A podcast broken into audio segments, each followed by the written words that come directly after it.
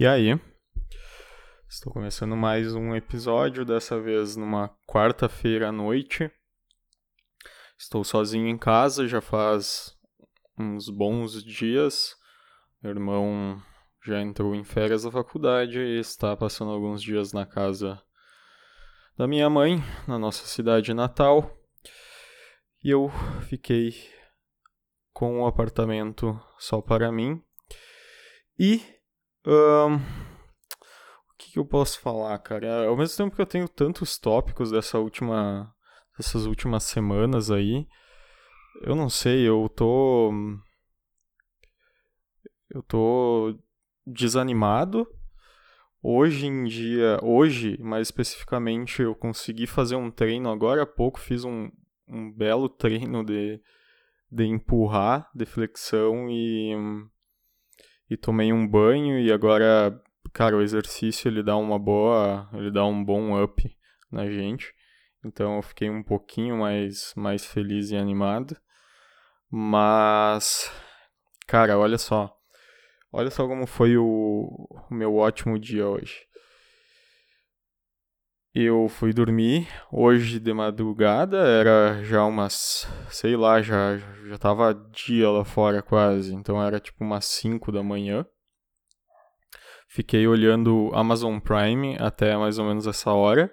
Fiquei assistindo The Boys, que, que é uma série que eu, assim como infinitas outras que eu tenho na, na minha lista de, de coisas que eu preciso assistir, Uh, eu tava adiando pra caralho, eu vi alguns episódios e. E beleza, depois fui, fui dormir. Mas isso já era tipo 5 da manhã. Uh, meu primo dormiu aqui em casa. Inclusive hoje eu, eu estou esperando para, para vir dormir aqui de novo. Então a qualquer momento ele pode chegar ali e atrapalhar a minha gravação. Mas aí o que, que acontece?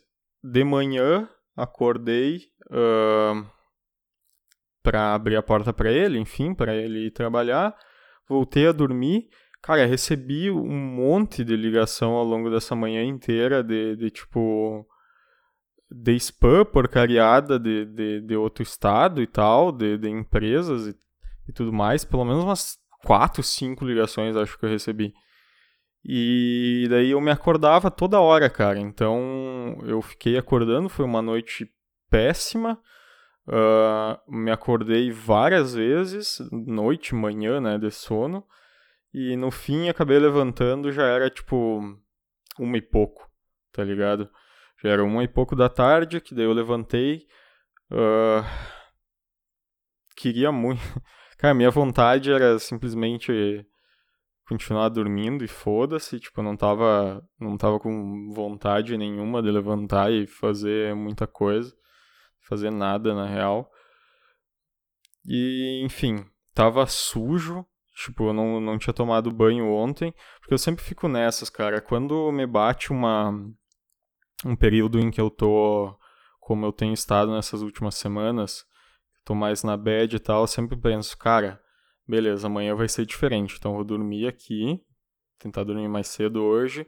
Vou acordar mais cedo amanhã, vou fazer um exercíciozinho, 20 minutinhos da aeróbico, e aí vou tomar um banhão, tá ligado?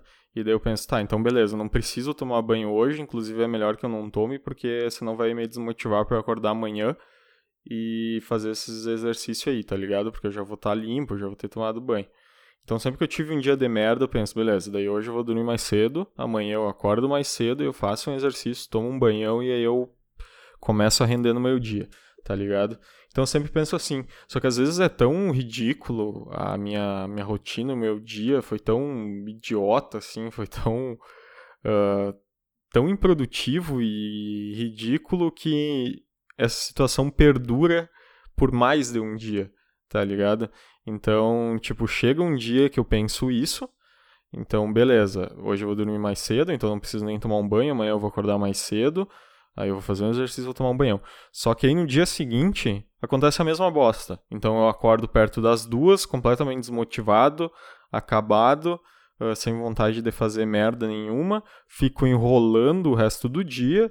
Sei lá, almoço até umas 4, 5, aí fico enrolando o resto do dia, chega de noite eu penso a mesma coisa. Beleza, vou, vou ir dormir mais cedo, para amanhã sim, daí eu acordo mais cedo, faço um exercício, tomo um banhão e, e resolvo esse, esse pepino aí, tá ligado? Volto a render, boto vergonha na cara e tal. Enfim.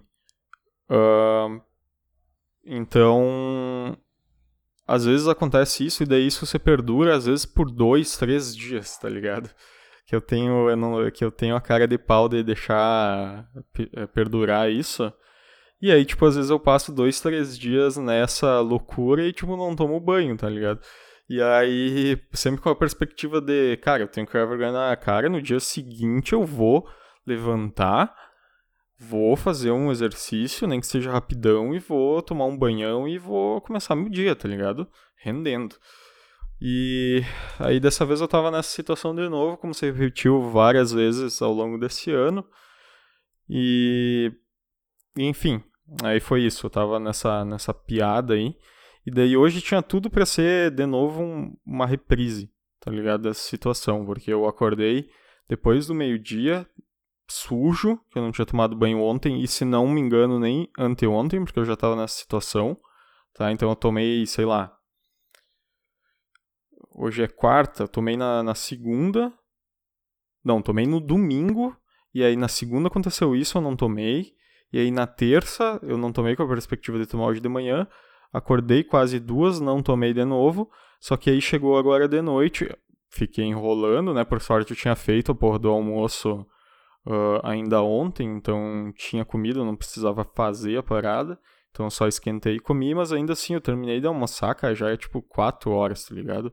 4 e pouco. Aí eu fiquei enrolando, não fiz mais nada pelo resto do dia e até chegar de noite.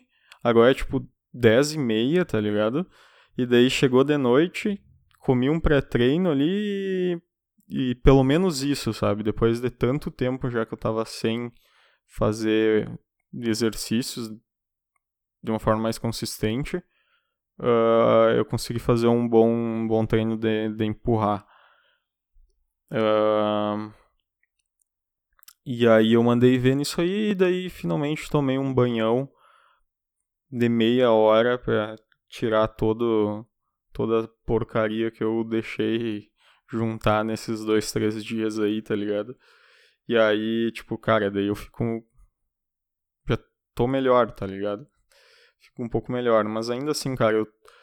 essa situação de como foi esse dia, em geral, ela se repetiu ao longo de. de praticamente todos os outros dias nessas últimas três semanas. Tá ligado? Eu não sei, cara. Uh, tem sido muito ridículo, assim. Porque, em geral, muitas vezes é ridículo, mas é um pouco menos ridículo, sabe? Mas nessas últimas três semanas tem sido muito punk, assim. Deu literalmente dormir muito tarde, uh, acordar muito tarde, sempre depois do meio-dia, perto da uma, entre meio-dia e duas horas, tá ligado? E aí ficar completamente. Já tá desmotivado por, por, por natureza, organicamente, e aí por acordar tão tarde ainda, ficar mais desmotivado ainda, e aí ficar enrolando o resto do dia sem fazer absolutamente nada produtivo, só ficar consumindo algumas coisas e, uh, sei lá, pensando no quanto eu sou. quanto eu sou um perdedor. E, e aí é isso. E aí as coisas que eu preciso fazer, que eu tenho as coisas, as demandas, as coisas importantes e pendências e tal, ficam no ar. Tá ligado? Simplesmente não não consigo sentar e fazer o bagulho. É, eu levanto completamente desmotivado, sem vontade nenhuma. E e aí ficam enrolando o resto do dia, sempre com a perspectiva de que no dia seguinte vai ser um pouco melhor. E nunca é. E foi assim, nessas últimas três semanas, cara. Tem sido bem, bem. bem assustador, assim. Um, o fator final de ano eu. eu chuto que é uma variável que impacta consideravelmente nessa, nessa situação, assim. Final de ano, normalmente Cara, ele, ele carrega um simbolismo que, querendo ou não, afeta. Uh, me afeta, imagino que afeta, afete várias outras pessoas, assim como hoje em dia a gente tem mais ou menos o simbolismo de fecha um mês, a gente tem várias coisas que a gente precisa matar e, e ou recomeçar para o mês seguinte, que a gente precisa concluir, ou seja, o nosso ano ele é feito de 12 ciclos de mais ou menos 30 a 31 dias, que são cada meses. A gente, por mais que teoricamente, uh, ou melhor, pragmaticamente não tenha mudança nenhuma, tipo, biológica no tempo, no espaço, sei lá, na mudança de, de, de um mês para o outro, na, no, no, no, correr dos dias, tá ligado? Uh, os 365 dias são teoricamente iguais, assim, saca? Não, não muda de. não tem uma variação gigantesca na mudança de um mês para outro, pragmaticamente. Então é mais uma mudança uh, de convenção social e também que isso, por conta disso, né, por causa do meio Uh, é um meio que, que, que, meio que cria, criou esses ciclos e a gente se adaptou a eles para várias coisas, né, como é no natural, por exemplo, para trabalho e, enfim, para outras questões, acaba que simbolicamente eles são importantes também. Então, cada final de mês é um, um fechamento de um ciclo. Uh, normalmente, quando tu vai, sei lá, botar metas, objetivos e tudo mais, tu usa desses ciclos como, como parâmetros para criar as metas e objetivos. Então, num mês de 30 dias, tu, tu no início do mês define algumas coisas que tu precisa fazer ao longo daquele mês. Tu sempre define esse ciclo ali, que é simbólico, como um, um negócio que tu precisa fazer certas coisas, tá ligado? De forma arbitrária, com algum ou outro embasamento e tal. Enfim, pode ser mais ba baseado em mais consistente, definições mais consistentes, porque tem mais ou menos uma, uma estatística de quanto tempo tu precisa para fazer aquela parada, e aí tu distribui isso mais ou menos em 30 dias e daí dá certinho no mês. Enfim, uh, mas é um troço meio arbitrário, é um troço simbólico, mas de forma geral a base é arbitrária. Né? Uh, e isso vale também daí não só para meses, mas para semanas, por exemplo, para trimestres, para semestres. A gente cria esses ciclos mais ou menos que mesmo que objetivamente eles não não sejam não faça tão sentido, não é cientificamente ou palpável, não é matemático a coerência de a gente uh, ter esses ciclos como como definidos para para fazer certos certas demandas e colocar certos objetivos, a gente usa eles como referência, tá ligado? E o ano acaba sendo isso também, sabe? A gente é um ciclo mais macro, mais amplo, muito maior do que todos os outros, mas no qual a gente no início tende a fazer alguns algumas uh, tende a ter algumas perspectivas e fazer algumas projeções, colocar alguns objetivos, algumas metas, e ao final do ano a gente meio que faz um fechamento, não necessariamente formalmente, mas na nossa cabeça em relação a como, como a gente tinha aquelas. Uh, em relação a como foi, né, como se desenvolveu uh, ao longo do ano as perspectivas que a gente tinha lá no, no começo, tá ligado? Seja, como eu comentei, né, só na nossa cabeça ou mais formalmente. Então acaba que o ano ele ele simbolicamente ele é um fechamento de ciclo até muito mais forte do que do que todos esses outros, do que do que um mês, uma semana, um semestre, um trimestre. Enfim, o ano é o mais fodão de todos. E eu não sei, eu acho, eu sinto que isso me, me abala bastante, tá ligado? Eu de eu chegar aqui mais ou menos nesse período final de ano, que dezembro por si só já é um período muito mais atribulado assim, muito mais Uh, parece corrido e cheio de coisa, porque tem várias datas, tá todo mundo entrando, tá todo mundo em outra vibe, já pensando no, no, no Natal, no, no, na virada, já pensando, já projetando o carnaval pro ano que vem, uh, tá todo mundo entrando ou tinha, acabou de entrar em férias, daí tá projetando as férias como vai ser, projetando praia, iniciando verão, enfim. Então, ele é um ano por si só já mais caótico e mais uh, mais corrido e mais cheio de, de coisas, mais estressante nesse, nesses aspectos, tá ligado? Ele, ele é mais enxuto para várias outras coisas, porque tem outras coisas que, por mais que não, não pragmaticamente não consumiriam muito tempo, eles consomem um, uma energia de planejamento da tua cabeça e uma energia simbólica da tua cabeça que acaba afetando várias, várias outras áreas também, tá ligado? Então, ele já é um mês assim, e além disso tem esse fechamento de ciclo, que nem eu comentei, que é um troço que me afeta bastante, porque eu sempre vou olhar lá no começo do ano, vou pensar, putz, eu tinha pensado tanta coisa para esse ano, tinha projetado, tinha, tinha várias perspectivas e proje projeções, coisas que eu queria melhorar, enfim. E, cara, eu chego aqui no final do ano e noto, putz, cara, não, não fiz um, um décimo do que, do que eu queria, não melhorei um décimo do que eu gostaria de ter melhorado. Pelo contrário, eu, em muitos aspectos, principalmente nos aspectos que, que acabam mais me abalando, eu mais regredi do que progredi. Então isso me abala bastante, tá ligado?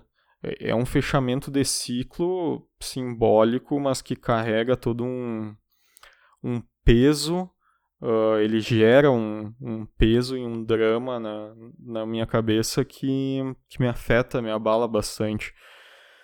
Eu, eu noto isso no, nos últimos anos também, tipo, enfim, no ano retrasado enfim, é, esse período foi o período que me deu o ataque de ansiedade fortíssimo e tal. Então, foi um período que, uh, que claramente posso dizer que esse final de ano foi, foi bem dramático também.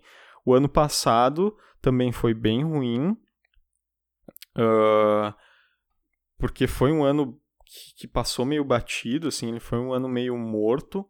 O ano passado, por conta do tratamento, por conta do, do enfim me mudei me mudei com, com namorada logo já em, no primeiro semestre já já estava solteiro e aí estava eu morando com meu irmão estava mal das pernas financeiramente uh, as coisas estavam meio meio difíceis nesse sentido e chegou no final do, do ano não tinha feito absolutamente nada e aí foi bastante dramático também e esse final de ano tem sido também nessa escala de, de dramaticidade, tá ligado? De, de notar, de eu conseguir notar que tá.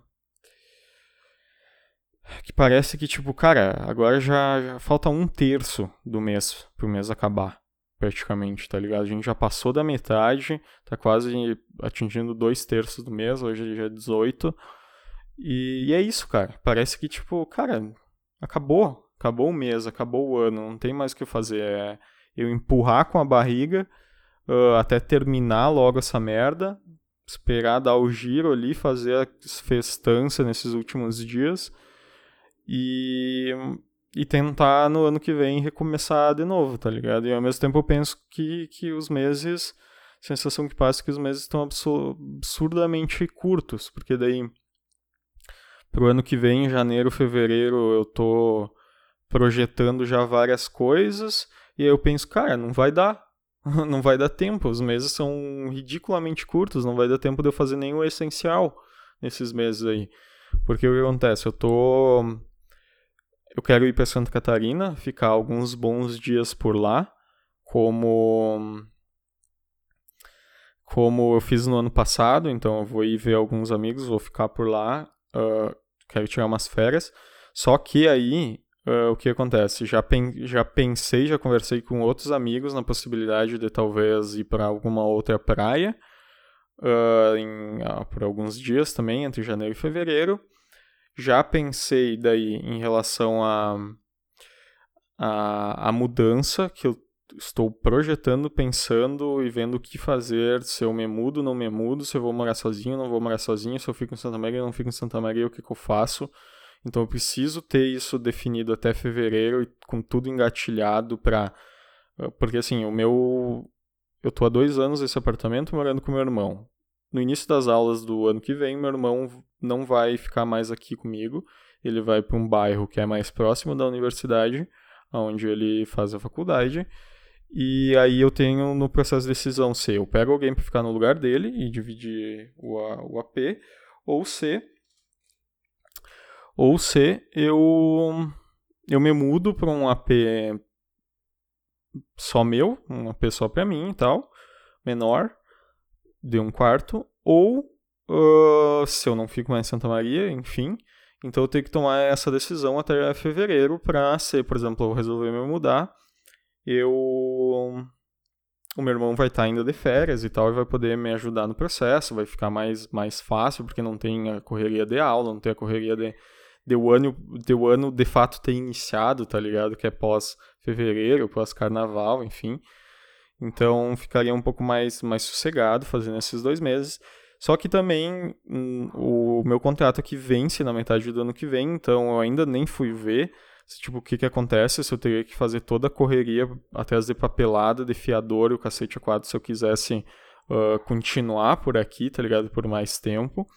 Se isso precisar ser feito, se isso for necessário, eu provavelmente vou optar por, por sair e por um e ir para um mais barato e, e de um dormitório e morar sozinho, enfim. E ao mesmo tempo tem outras coisas que eu uh, outras possibilidades, projetos, ideias, trovas, uh, outras coisas que eu carrego desse ano que parece que foram acumulando ao longo desse ano, assim, coisas boas, ruins, neutras, enfim, coisas pessoais, profissionais, um, enfim, um monte de coisa, e que ao mesmo tempo eu preciso um, alimentar uh, alimentar ou dar andamento ou dar os primeiros passos uh, e daí incluir coisas relacionadas a timing Tipo, não posso deixar passar muito o tempo em relação a algumas coisas dessas, não posso fingir que nada aconteceu nesse, nesse ano e nesses últimos meses e eu preciso dar um feedback, dar um retorno, dar uma resposta em relação a várias dessas coisas. E tudo isso vai cair em janeiro, fevereiro, tá ligado? São atitudes e coisas que eu preciso fazer nesse período, que eu precisaria fazer nesse período. Então eu fico pensando nessas coisas fico pensando na quantidade de, de coisas e demandas e, enfim, projetos e potenciais que, que eu teria. E eu fico meio, meio, meio alucinado, assim, meio apavorado. E, tipo, parece que me trava mais ainda, porque parece que esses dois primeiros meses praticamente já vão ser absolutamente engolidos por essas coisas básicas uh, que eu preciso fazer tá ligado? Que eu, que eu carrego, que eu trago desse ano e que eu ainda vou precisar alimentar ou resolver no próximo ano. Uh, então parece que esses, esses dois primeiros meses já estão absolutamente engolidos por isso, sabe? Por essas decisões, por essas. Uh, enfim, por essas, todas essas questões. E aí, cara, eu fico. Eu fico meio. meio assustado, cara. É meio assustador já pensar, tipo, agora é dezembro tem ainda 12 dias para terminar o, o, ano e o, mês e o ano. E eu já já me parece que não, 12 dias não é nada, que eu não consegui fazer nada, que não, não, não adianta nem eu tentar, tá ligado? Que, que eu não vou conseguir e, e foda-se, não, não vai render bosta nenhuma, que é só eu ir empurrando e torcer para não acontecer nada nada muito muito fora da, da, da, da baia e para virar logo o ano e, e, eu recomeçar em janeiro. E aí é isso, sabe? Então tem meio que acumulou nesse final de ano, além de, de toda a minha decepção, de, de toda a minha questão envolvendo uh, a indisciplina, falta de produtividade e um monte de coisa que eu reclamei ao longo do ano inteiro ainda tem esse ponto de, de, de simbólico de, de fechamento de ciclo, que é o ano que me abala também. Porque daí eu olho para trás e. E por eu não estar bem também, acaba sendo uma bola de neve, eu. Eu só consigo ver os, os pontos ruins, tá ligado? Então teve alguns episódios para trás que eu, que eu tava me sentindo um pouco melhor e eu conseguia ver alguns pontos positivos, ver algumas coisas boas que, que eu poderia carregar desse ano, assim, de, de, de conquistas, de, de pessoas que eu conheci, uh, de, de aspectos uh, que eu evoluí e tal. E, e agora o meio que, como é um período que, que, tipo, que é literalmente uma bola de neve, as coisas ruins vão alimentando minha tristeza, meu sofrimento, minha angústia, uh, que vai me gerando mais pensamentos ruins e que vai alimentando mais ainda, e isso vai virando uma bola de neve. E ao mesmo tempo daí eu tô mal, uh, não tô bem, não tô feliz, não tô não tô com vibe para interagir muito, para manter contato com pessoas uh, de quem eu gosto, para para tirar projetos do papel, para seguir adiante, alimentar certos relacionamentos, alimentar certas certos uh, negócios, certos projetos, enfim. E daí isso vai piorando mais ainda, porque daí terceiros, ou seja, outras pessoas uh, se decepcionam comigo, ou ficam chateadas comigo, ou se, sentem minha ausência, aí essas pessoas ficam mal, ou chateadas comigo, ou uh, decepcionadas, ou são clientes que daí cancelam o trampo, ou que rola uma quebra de confiança, que depois para recuperar é um horror. Então acontece tudo isso que também vai me deixando mais mal ainda e vai alimentando pra fazer com que a bola de neve gire mais ainda, tá ligado? Porque daí eu vou notando que essas pessoas estão decepcionadas, estão tristes comigo, estão uh, chateadas comigo, e isso vai me deixando mais mal ainda, e aí dificulta mais ainda o processo de eu, de eu manter uma relação com essas pessoas, de eu retomar um contato, de eu, uh, de eu enfim, ter uma relação boa, de eu me reaproximar e tal. E, e aí isso vai me deixando mais mal e a bola de neve vai girando, tá ligado? Então chega nesse final do, do ano aí. E, cara, esse ano tem sido tenso, assim. Cara, de novo esse mês aí, por exemplo, tipo, pra eu. A primeira semana que eu deveria fazer os. E que eu tinha tudo para fazer isso, de, tipo os relatórios de clientes e mandar certinho, fazer as cobranças e tal. Uh, o ideal é na primeira semana e eu tinha tempo, eu tinha tudo para fazer aquela porcaria na primeira semana. E cara, foi ridículo, eu empurrei tudo com a barriga. Uh, nessa primeira semana não, fiz absolutamente nada do essencial que eu precisava fazer. Ficou tudo para a semana seguinte. Foi dramático, por quê? Porque naquela primeira semana eu fiquei. Basicamente foi uh, todos os dias a situação do, do dia de hoje, sabe? Que eu relatei no início. Então, foi ridículo. Até que, por exemplo, aí chegou na segunda-feira da semana seguinte. E, cara, eu fiquei de manhã até de noite, até quase de madrugada, matando 80% do que eu tinha. Que eu tinha que ter matado na semana passada, que eu tinha 5 dias para fazer tudo mais tranquilo e tal e que aí simplesmente eu deixei para outra semana e matei 80% num dia, tá ligado? Foi um dia extremamente produtivo uh, e que daí eu fiz e daí ficou 20% que, adivinhem, eu não fiz até hoje, tá ligado?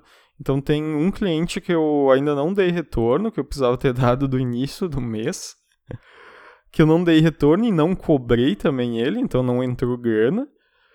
E, cara, já é final do mês de novo. É ridículo. É ridículo, cara. Então, tirando aquela segunda que foi excelente, foi muito produtiva, cara, os dias seguintes foram ridículos. Acordar tarde, empurrar com a barriga pelo resto do dia, torcer para que o dia seguinte seja melhor, acordar tarde, uh, almoçar, empurrar com a barriga o resto do dia, torcer para o dia seguinte ser melhor, acordar tarde, almoçar, empurrar com a barriga, torcer que o dia seguinte seja melhor, e nunca é. Tá ligado? Foi basicamente essa a minha rotina assustador, ridículo. E aí as pequenas coisas boas uh, que aconteceram, que potencialmente aconteceram nesse período, simplesmente elas são limadas, são esquecidas da, da, na minha cabeça, tá ligado? Não ficam registradas. Uh, então, por exemplo, na segunda-feira aconteceu isso, que eu fui mega produtivo, só que daí no dia seguinte eu eu acordei, acordei tarde, Uh, só que daí eu já acordei com, com um amigo me ligando, me convidando pra ir num evento que ia ter que eu não sabia, que eu não, não tava ligado, que ia ter naquele dia, uh, que ele já tava comprando os ingressos e tal, e eu quase não fui. Eu falei, não, cara, hoje não, não dá, eu achei que fosse outro dia e tal, pá, pá, pá. quase não fui. E no fim foi um dos melhores dias, porque daí eu mudei de ideia, eu falei com ele, ele comprou o ingresso por mim, e aí eu levantei tarde, basicamente almocei e deu tempo de eu levantar, almoçar, uh, tomar um banho, me arrumar e já ir pro evento, que era um evento que começava às 18h30. Tá ligado? Então pensa a hora que, tipo, o, o quão ridículo é. A hora que eu devo ter acordado, tipo, duas da tarde, almoçar vai até as 13h30, depois mais. Uh, enrolar um, um pouco, como é de praste, uh, aí tomar um banho, me arrumar e ainda ter que ir correndo para chegar na hora, tá ligado? Às 18 e meia. Só que aí eu fui lá, o evento foi legal, uh, esse meu amigo é um amigo que não mora aqui e que a gente... Eu conheci ele na época de que eu trabalhava no movimento Empresa Júnior, no Objetiva Júnior, uh, mas a gente, enfim, não conviveu muito pouco, assim, ele logo saiu da empresa. E, e hoje em dia a gente tem algum contato, mas ainda como ele mora longe é mais por internet e não é tão, tão frequente assim. E aí foi um dia que a gente ficou mais, passou mais tempo juntos, assim. Só eu e ele foi o dia que a gente mais passou tempo juntos e mais interagiu e tal. A gente foi no evento, foi legal. Ele tá super pilhado pra, nessa vibe de empreendedorismo e tal que é uma vibe que, inclusive. Enfim. Uh, e a gente foi no evento, ele me fez já comprar o, o evento Master pro ano que vem. Então, tipo, a gente já comprou a entrada pro, pro, pro evento do ano que vem, que vai rolar lá em Gramado. Uh, sei lá, eu paguei acho que uns 500 conto em algumas vezes ali. E. E. E aí foi isso, e aí foi legal, e aí depois do evento a gente foi lá, socializou, conversou com bastante gente e tal. Um, e depois ainda ele me levou pra, pra casa de um amigo dele que eu não conhecia e a gente fez uma janta lá e trocou mais um monte de ideia, conversou sobre, sobre bastante coisa, especialmente do mercado imobiliário aqui da cidade, que é um mercado interessante, que teria potencial, bastante potencial para para eu me aproveitar com relação ao trabalho que eu, que eu, que eu faço, meu, o conhecimento que eu tenho e que eu, enfim, nunca aproveitei direito, já tentei algum, alguma coisa nesse sentido, mas nunca foi adiante. E, enfim, daí no fim foi um dia super massa por conta disso, tá ligado? Porque senão eu, é, sou eu o dia inteiro trancado em casa, uh, geralmente não trabalhando, não produzindo tanto quanto gostaria, em 99% dos dias, e, e sem interagir muito, sem conversar com muita gente, sem ter a interação social com, com os colegas de trabalho que, que é um troço que, como eu já comentei, é um troço que me, me faz, que eu sinto falta, tá ligado? Do trabalho mais formal em empresa e tal. Essa interação com, com, com pessoas de maneira constante, uh, que, que acaba motivando um pouco. Enfim, então foi muito bom e e poderia não ter acontecido, tá ligado? Porque no primeiro momento eu neguei, não, não tava afim de ir. Como é no meu caso também, eu sempre, eu nunca tô afim de ir nessas paradas. Tipo, em evento aqui na cidade eu nunca vou, tá ligado? E os poucos que eu fui, eu conheci pessoas que interagi, socializei, o que é bom, e conheci pessoas que poderiam ser o conseguisse ter aproveitado melhor, se eu fosse um cara mais decente, uh, mais consistente em relação ao trabalho e tal, poderia ter me aproveitado muito melhor, poderia ter feito parcerias e, e ter outros trabalhos e tal, uh, que para mim seriam muito interessantes. Mas como eu sou essa. sou ridículo, uh, acabou que que enfim, eu não consegui extrair quase nada do que do potencial que teria se que eu poderia ter gerado com esses encontros assim. Mas enfim, uh, esse meu amigo, uh, meu amigo ele tá numa vibe muito de empreendedor, ele tá consumindo muito conteúdo de empreendedorismo ele está tentando gerar coisas, produzir coisas nesse, nesse escopo. Ele mora numa cidade uh, relativamente pequena, que tem uma área rural e agropecuária muito forte, e ele é inclusive desse nicho, desse ramo, e ele queria levar, quer levar um pouco essa mentalidade mais empreendedora, mais para frentex, uh, pro, pro ambiente dele, tá ligado? Para pro contexto da cidade dele e pro contexto do nicho dele de, de agronegócio. Um, e aí ele tá fazendo algumas iniciativas e tal, e aí esses tempos eu tava vendo uma iniciativa dele, uma entrevista com, com um Piazão, com um amigo dele lá da cidade, que é empreendedor, que tem uma empresa e tal.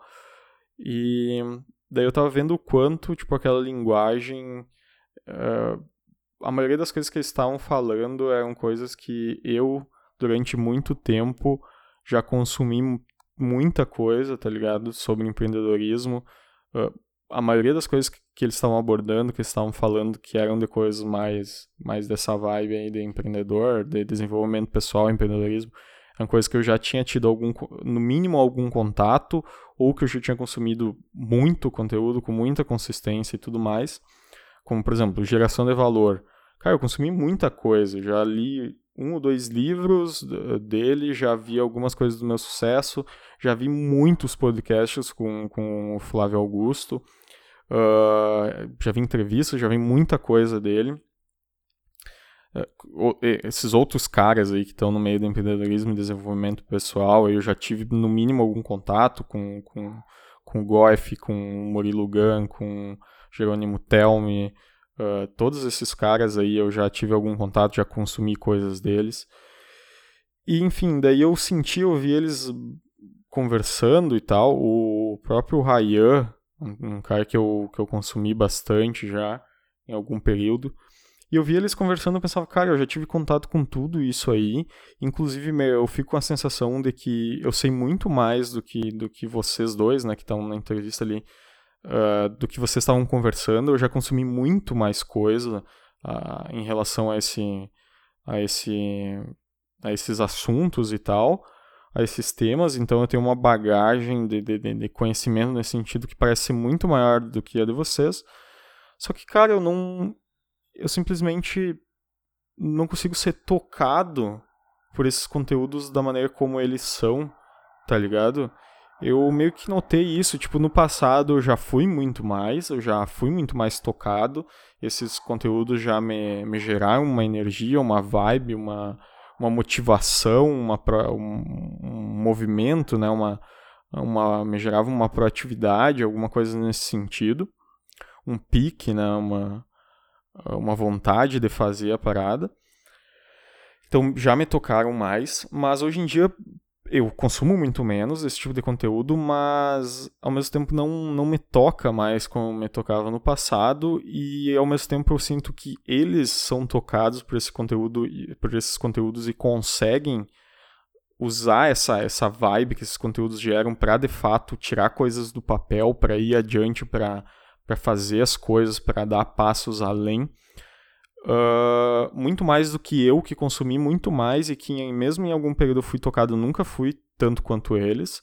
E ao mesmo tempo eu nunca consegui fazer uso desses conteúdos para efetivamente ir além, sabe? Sair muito da minha zona de conforto e, e testar coisas e, e ser consistente em relação a, aos meus trampos, aos meus projetos e tal. Então eu sinto que eu consumi muito nesse sentido e, tipo, não, não consegui fazer o uso, ah, nenhuma fração do uso, do benefício, não consegui ter nenhuma fração do benefício que esses que esse meu amigo, por exemplo, conversando com os amigos dele e que eu sinto que outras pessoas fazem, conseguem extrair e fazer desse tipo de conteúdo, tá ligado? Consumindo muito menos do que eu já consumi na minha vida. Então, tipo, sei lá, cara, e cada dia que passa parece que eu fico mais brochado e, e achando mais mais mais histérico e cafona esse tipo de, de, de, conteúdo por mais que que eu veja valor que inclusive essas pessoas que são tocadas por, esse por esses conteúdos e que ajuda elas a se moverem, a se movimentarem aí adiante, a tirar do papel as coisas e tal, cara, é muito valor. Esses conteúdos geram muito valor. Você tem pessoas que, que são afetadas positivamente por eles e conseguem tirar coisas do papel por conta disso, tá ligado? Então tem valor, só que para mim parece que, que sei lá, a minha visão sobre as coisas ela tá muito tá muito diferente do que já foi, sabe? Eu sinto que, na verdade, eu sempre fui alguém muito mais muito mais meio termo para tudo, muito mais crítico, cético e negativo em relação a tudo. E aí mesmo essas coisas que se eu me deixasse levar poderiam me fazer bem, uh, em, determinados aspectos, né? Não é nada matemático, não existe certo e errado, inclusive talvez eu entre nesse assunto aí. Mas, tipo, poderia me fazer bem porque se eu fosse mais produtivo e se esses conteúdos conseguissem me fazer ser mais produtivo, me impulsionar, me fazer ir além, me motivar, uh, eu seria mais feliz e mais tranquilo e estaria mais satisfeito comigo mesmo por, por estar sendo mais produtivo, por estar conseguindo tirar coisas do papel. Então eu sei que esses conteúdos se me afetassem dessa forma, se eu conseguisse extrair deles para coisas, motivação para me tornar uma pessoa mais produtiva, essa produtividade por tabela, esses conteúdos, por conta dessa produtividade, iriam me gerar uma maior tranquilidade, felicidade e tudo mais. Menor angústia e tudo mais. Então, só que ao mesmo tempo, eu sempre fui de consumir essas coisas e aí eu olho pro lado ridículo disso e penso, cara, será que é isso mesmo? Será que eu deixo, devo me deixar levar por isso? Será que é, que é bem por aí, tá ligado? Será que isso não é um troço meio, meio ridículo, meio tosco? Será que é para mim isso? Será que eu tenho perfil para seguir esse tipo de conteúdo, para ter essa vibe que esses caras têm, que esses caras recomendam, que esses caras tento ensinar e tal, será que é de mim, é do meu perfil isso? Será que eu me daria bem assim? Enfim, eu fico colocando um monte de travas, um monte de travas e pensando sempre, ponderando uh, o outro lado da parada, que eu não consigo me. simplesmente não consigo fazer uso uh, dessas coisas, dessas, dessas, dessas mitologias, gatilhos, uh, conteúdos, discursos pro, pro, pro meu bem, tá ligado? Porque eu tô sempre pensando no, no, no outro lado, tô sempre vendo as coisas com, uma, com um olhar extremamente crítico, extremamente pessimista em relação a tudo. E aí simplesmente eu não, não consigo ser impactado como outras pessoas são, sabe? Eu acho que tu precisa. Eu não sei, são, são infinitas variáveis que com certeza acabam impactando para que isso aconteça, mas, por exemplo, eu acho que, que tu ser uma pessoa um pouco mais. Uh, um pouco mais até esotérica te facilita, te facilitaria um monte. Um pouco menos crítica, menos pessimista, menos racional, com certeza facilitaria um monte. Uh, tu ser um pouco, agora vai soar muito arrogante, mas tu ser um pouco mais ignorante em relação, ingênuo e ignorante em relação a, a várias, várias coisas, vários aspectos, uh, propos até propositalmente, muitas vezes, te facilitaria um monte para esse tipo de coisa. E eu não consigo ser assim, cara. E isso é para tudo, não, não é só para esse tipo de coisa, mas é para tudo, cara. Então, para mim mesmo, eu não consigo ser otimista em relação a mim, sabe? É muito difícil eu eu quando eu consigo ver os prós com relação a, ao meu conhecimento, com relação à minha ao meu trabalho, com relação à meu, minha, minha questão profissional, minha carreira profissional, com relação à minha, minha questão pessoal, minha vida pessoal, é muito difícil, cara. Eu, eu, por mais que em alguns momentos eu veja prós, eu veja coisas positivas, eu dias depois eu já tô pensando coisas negativas dessas coisas positivas, entendeu? Eu já tô vendo o lado negativo, o lado, o lado ruim, o lado tosco, o lado idiota. Então eu nunca consigo ficar realmente pleno e feliz com alguma coisa. Eu tô sempre tentando cavocar o que, o que, que eu posso extrair de ruim, uh, de idiota daquela, daquelas questões, sabe? E, cara, isso me faz muito mal, sabe? Se eu conseguisse monetizar isso uh, de alguma forma consistente, talvez isso me, me gerasse, me deixasse mais ok, mais tranquilo. Mas como eu não consigo e como, de certa forma, o meu trabalho depende de eu ser um pouco mais de eu, sou, de eu ser mais, menos crítico e, e menos pessimista e mais para frentex, mais empreendedor, ter mais garra e ter uma energia mais, mais para frente para tirar as coisas do papel. Cara, como o meu trabalho hoje em dia depende, de certa forma, disso, ele não, não vinga por conta disso, sabe? Porque eu não. Parece que eu não tenho perfil, cara. Não tenho perfil pra ser uma pessoa assim.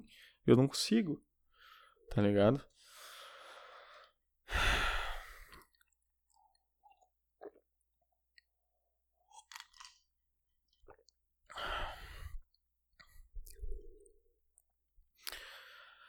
Inclusive, eu tava. No domingo, por exemplo, eu tava. Cara, eu nem sei se foi nesse domingo. Não, acho que. Acho que foi no outro domingo ainda, cara. Antes da minha segunda-feira, que foi super produtiva. E olha só que interessante. No outro domingo ainda, eu tava pensando sobre isso. Me encontrei com um amigo e tal no final do dia. Eu tava sem vontade nenhuma pra socializar também. É, eu saí, eu fui pro parque, eu tava com todas aquelas coisas na cabeça, porque tinha sido uma semana inteira completamente desregrada, improdutiva, e que eu tinha os relatórios, tinha que dar retorno para clientes, fazer as cobranças e tal, e que eu não tinha feito. Então chegou no domingo e, e tava dramático a, a situação. Aí eu saí, saí fui para um parque que tem aqui perto, uh, dar uma caminhada, fumar um charuto.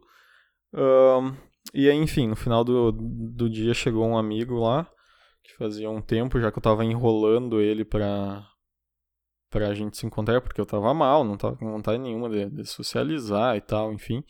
No fim eu chamei ele pra, pra vir lá e a gente trocou uma ideia. E aí uma questão, cara, é que, que eu consigo, que, que, que eu meio que pensei, que eu tava pensando naquele dia, é que, por exemplo, assim, eu, eu até anotei aqui, porque eu queria falar na próxima vez. Um, no período em que eu estava na faculdade, eu fiz parte do movimento Empresa Júnior, né? Eu trabalhei na Objetiva Júnior, fiquei uns, cara, três anos e meio lá, mais ou menos. Eu fui de tudo praticamente. Uh, subi até, fui diretor por um ano, fui presidente por um ano e tal. E cara, eu sentia, olha só, eu sinto que nesse período, por exemplo, eu era um cara muito mais nessa vibe de pra frente, tá ligado? De ir pra frente, de ser mais empenhado, de ser mais dedicado, de levantar e fazer as coisas, de sentar e fazer as coisas. Uh, mas eu sinto que o, o meio ele era muito importante para isso, tá ligado? Eu convivia com pessoas que tinham essa vibe o tempo inteiro. Eram, sei lá, 30, 40, 50 pessoas na empresa, dependendo do ano, e todos tinham essa vibe. Todos tinham, parece que, que um propósito ou um pique, um perfil, ou quase todos, né? Ou pelo menos os que mais que eu mais admirava e que eu, de certa forma, tinha uma. queria competir, tá ligado? De, de tipo, cara, eu te acho muito foda, tu tem esse pique aí, tu vai lá e faz e tal, tu faz acontecer as paradas. E, cara, eu não vou deixar tu, tu se afastar de mim, não. Não vou deixar tu ser mais fodão que eu, tá ligado? Não, cara, aqui eu, a gente vai ser competitivo. Eu vou me dedicar, vou fazer a parada para que outras pessoas me vejam como alguma referência, assim como eu te vejo como uma referência, tá ligado? Como eu vejo valor em ti em tu como pessoa em tu como profissional, uh, na tua dedicação, no teu trabalho. Então, eu vou ser melhor e eu vou fazer as paradas, fazer acontecer, porque eu quero que as pessoas me vejam como referência também.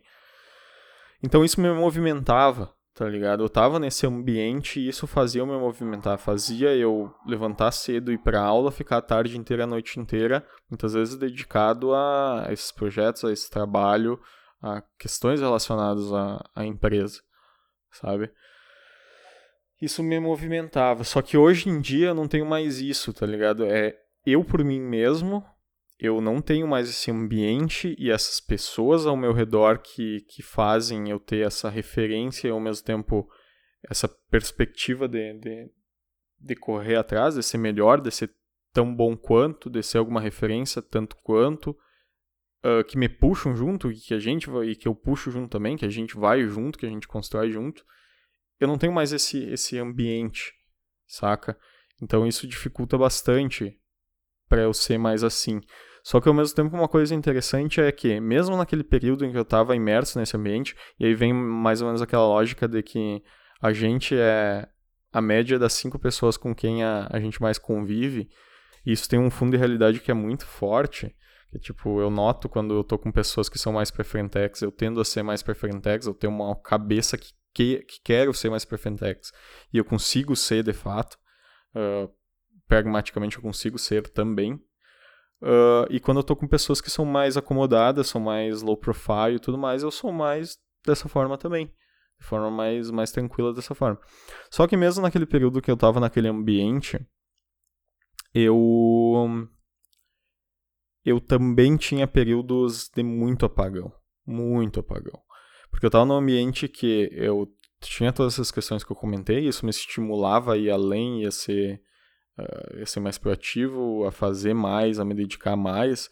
E ao mesmo tempo eu tinha pessoas que de quem eu dependia lá dentro, então eu precisava cobrar essas pessoas para conseguir fazer a minha parada, e tinham pessoas que dependiam de mim. Então essas pessoas me cobravam e eu tinha a pressão de a todo momento dar algum retorno, dar algum feedback, de, de gerenciar, de organizar, de dirigir essas pessoas uh, de ser uma referência, de ser um líder e tudo mais. Então, a todo momento eu, eu tava com estímulos que, que de certa forma, me mantinha, me, conseguiam me movimentar, me manter na linha uh, de algum movimento, tá ligado? Que eu precisava fazer, tá ligado? Era eu tinha que fazer, senão ia decepcionar muitas pessoas, senão aquela referência que eu queria ser, eu ia alcançar o contrário, ia ser uma piada, entendeu? ia ser ridículo, ia ser um, um exemplo de um cara que, que ninguém quer ser, sabe? Então eu tinha toda essa pressão.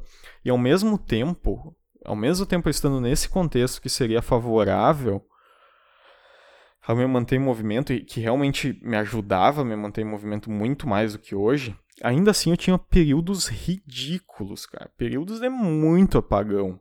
Períodos de muita improdutividade. Períodos de de assim como são os de hoje, sabe? De, de tipo, literalmente ficar semanas que eu tinha um monte de coisa para fazer e eu mentia, enrolava, empurrava com a barriga e tentava contornar na base da politicagem com, com as pessoas a quem eu, eu devia retornos e tudo mais, porque simplesmente eu não, não conseguia, e não era falta de tempo, não era nada desse sentido. Eu não conseguia levantar e ter a motivação, ter a parada para fazer o que precisava ser feito, cara. Era ridículo. Era ridículo. Por exemplo, o meu primeiro ano de. E daí eu, eu ficava numa situações meio impossible situation, assim. Porque, tipo. Era, cara, se as pessoas descobrissem que eu não tava fazendo, que eu não tinha feito e tudo mais, eu caía por terra, minha reputação caía por terra, tá ligado? Então é muito, muito tenso. Uh, e aí, por exemplo, o meu ano de que eu fui presidente, o meu primeiro semestre foi excelente, assim, cara. Eu resolvi um monte de pepino, eu, eu fui super correria, eu fiz o que precisava ser feito, eu gerenciei aquela merda, eu organizei a diretoria, eu tive um baque logo no começo, que a minha vice-presidente saiu, tipo, no primeiro mês de trampo, e aí, tipo, ficou, caiu tudo na minha mão, tive que, que manter a equipe uh, motivada ainda assim e tudo mais, tinha, tive que resolver esse pepino e tal. Uh, e outros pepinos que surgiram especificamente naquele ano, principalmente no, já no início da minha gestão, muita coisa, muito pepino tipo um cliente e coisas até um pouco mais graves assim que poderiam render uh, render problemas com a justiça e tal, enfim. Então, o meu primeiro semestre foi muito bom. Só que o meu segundo semestre foi ridículo, cara. De produtividade foi ridículo, assim. O meu vice, ele que entrou depois da, da, da minha vice aí, foi um cara que segurou muito as pontas, assim. Ele foi muito correria, ele mandou muito bem, assim. Tanto é que uh, chegou no final do ano e eu notava que muitos diretores meu e, meus e pessoas da empresa tinham ele muito mais como referência do que eu, tá ligado? Porque esses últimos seis meses ali, o último semestre, ele realmente se destacou muito, assim, ele foi muito melhor do que eu, até porque o meu, o meu segundo semestre foi completamente apagado e apático, assim, foi ridículo. E aí, de novo, cara, no final do ano que eu, que eu saí de, da presidência, que eu poderia ser. que o normal seria daí eu sair da empresa e tal, eu ainda abracei uma nova possibilidade, uma nova oportunidade, que era ser um gerente de uma consultoria. De uma consultoria, tipo, eu já já tinha sido gerente de uma consultoria um pouco mais simples e tal, que, que inclusive iniciou lá naquele primeiro semestre do, do ano quando eu fui presidente, então eu tava a todo vapor, assim, e eu tinha a chance de, de, gerenciar uma outra, que daí era bem mais complexa, era um plano de marketing, inclusive, que ia durar tipo 5, 6 meses. Eu tinha mais três pessoas na equipe que eu precisava gerenciar e tal. Eu pensei, cara, eu vou abraçar essa porcaria eu vou fazer um puta de um trabalho nisso aqui e eu vou me redimir desse último semestre que foi ridículo como presidente, tá ligado? Eu vou abraçar essa parada, eu tenho conhecimento, tenho capacidade e eu vou fazer acontecer.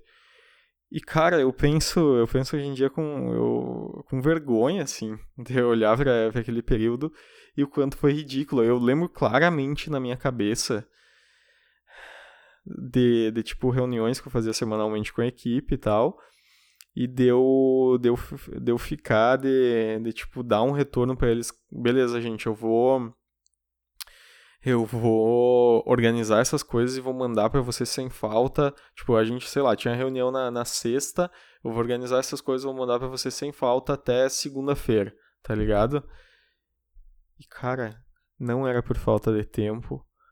E mesmo assim simplesmente chegava passava sábado domingo segunda terça, quarta, e eu não tinha mandado o negócio. Não era por falta de tempo, é porque eu literalmente levantava sem vontade de fazer nada, levantava, empurrava tudo com a barriga, ficava vendo série, sei lá, o dia inteiro. Ah, só mais uma, só mais uma, só mais uma. Ia vendo, comendo episódio atrás do episódio. Uh, sem a menor vontade e sem a menor disciplina para para fazer aquilo tinha três pessoas que estavam dependentes de mim, um cliente que estava em cima, eu tinha um prazo para fazer a parada. Tinha uma empresa, eu estava fazendo pelo nome da, da empresa, tá ligado? Que eu já estava há três anos. E, cara, não ia. Não ia. Mesmo com toda essa pressão do ambiente, não ia. Eu chegava daí na quarta, na quinta-feira, era ridículo, porque eu tinha que ter passado o bagulho da segunda para que ao longo da semana eles fizessem, para na sexta a gente ter a próxima reunião e a gente organizar já outras coisas. E aí chegava na quarta, chegava na quinta e eu não tinha ainda nem organizado, nem mandado a parada organizada, a porcaria organizada. E não era por falta de tempo, era por falta de, de vergonha na cara, por falta de disciplina por falta de, de, de não conseguir, de não ter motivação, não conseguir sentar e fazer o bagulho. Era ridículo, cara. Era ridículo. Eu lembro até hoje, cara, é constrangedor, assim. E daí sempre que ela levantava, e daí, sei lá, ia ver uma série, eu sempre pensava, ah, só mais um episódio, depois eu vou mandar ver, não sei o que, e eu ficava angustiado e ansioso, porque, tipo, ah, só mais um episódio, porque era muito mais confortável ficar olhando aquele episódio ao invés de de organizar as coisas que precisavam e tal. E daí quando eu já chegava na terça, já chegava na quarta-feira, eu sabia que eu já estava rateando com a equipe, que a qualquer momento o pessoal da equipe ia vir me cobrar, ia perguntar, tá, e aí, tu não mandou na segunda, então eu ia ter que dar um retorno, já ia ter que pensar numa desculpa, numa já ia ter que pensar num, num bom argumento, numa desculpa para dar de por que, que eu não consegui mandar. E daí virava bola de neve, porque tipo, daí eu começava a decepcionar pessoas, pessoas que dependiam de mim, não só decepcionar, mas prejudicar literalmente pessoas, pessoas que dependiam de mim, e daí começava a bater a ansiedade de tipo, cara, beleza, vou precisar pensar no que eu, no que eu vou, vou dar de desculpa para essas pessoas e ao mesmo tempo eu preciso, preciso agora, agora não só fazer o que eu precisava fazer, mas como mandar atrasado, pedir desculpa e ainda inventar uma desculpa de, ou dar uma desculpa de por que, eu não consegui, tá ligado? Então tinha também ainda essa questão moral aí, ética de tipo de, de dar desculpa, de inventar desculpas muitas vezes porque eu não tinha coragem de, de dizer, caras, eu não foi por falta de tempo que eu não fiz, eu tô, só tava levantando todo dia, vivendo sério o dia inteiro, angustiado, ansioso, e não consegui fazer, caras. Então, tipo, até isso, tá ligado? Aí eu era imoral inventar uma desculpa, sei lá, tava contornar na, na base da de coisas imorais, tá ligado? De coisas que que, que também me geravam mais angústia, me deixavam mais ansioso e mais triste ainda, inclusive porque se me descobrissem que eu estava mentindo ou que eu não estava falando exatamente uh, a verdade, ou que eu não estava que eu estava enrolando, que eu não estava falando exatamente o que estava acontecendo, uh, seria muito ruim para mim, para minha reputação, seria ridículo, seria constrangedor, sabe? Então, tipo, eu deixava acumular várias coisas nesse sentido. E daí eu fico pensando que, cara, se naquele período eu estando num ambiente com pessoas super proativas e que tem, tinha todas. Despertavam em mim todas essas questões que eu já comentei ali, que me faziam querer me movimentar muito mais, eu ia além muito mais do que hoje em dia eu tenho ao meu redor esse contexto. Se naquela época eu passei por períodos ridículos de procrastinação, de, de falta de empenho, de falta de, de, de dedicação, de, de, disciplina, de, de vontade de fazer as paradas, uh, eu fico pensando que, cara, qual que é o meu problema? Tá ligado? Porque, tipo, daí o meu problema não é só hoje. Porque é porque eu levantei esse ponto, cara, na, na, época que eu tava num ambiente, quando eu tava conversando com esse meu amigo, quando eu tava num ambiente que as pessoas eram mais assim, eu tendia a ser mais assim também. E realmente eu tendia, tá? Eu, eu realmente era mais assim, eu era mais proativo e tal. Mas ainda eu não era nem perto do que. do suficiente. Do que eu poderia e do que eu deveria ser. Do que eu me cobrava para ser e do que uh, o meio e as pessoas me cobravam para ser, tá ligado? Eu não conseguia, e, inclusive em vários momentos eu não conseguia nem ser o mínimo. Eu era completamente ridículo, eu era eu oferecia menos que o mínimo. E não era por falta de recurso, não era por falta de inteligência, de capacidade, de tempo. Era por alguma questão, era por isso, por essa falta de, de sentar e fazer que é causado por alguma questão que eu não sei, cara. Eu não sei da, da onde vem, eu não sei qual é o meu problema, cara. Eu não consigo entender. Não consigo.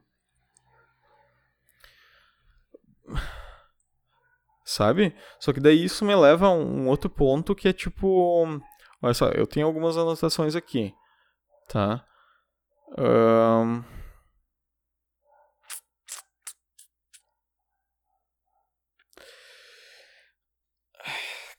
Que beleza. É, um, é uma parada mais complexa, tá? Eu acho que demandaria bastante tempo para entrar e para conjecturar sobre isso.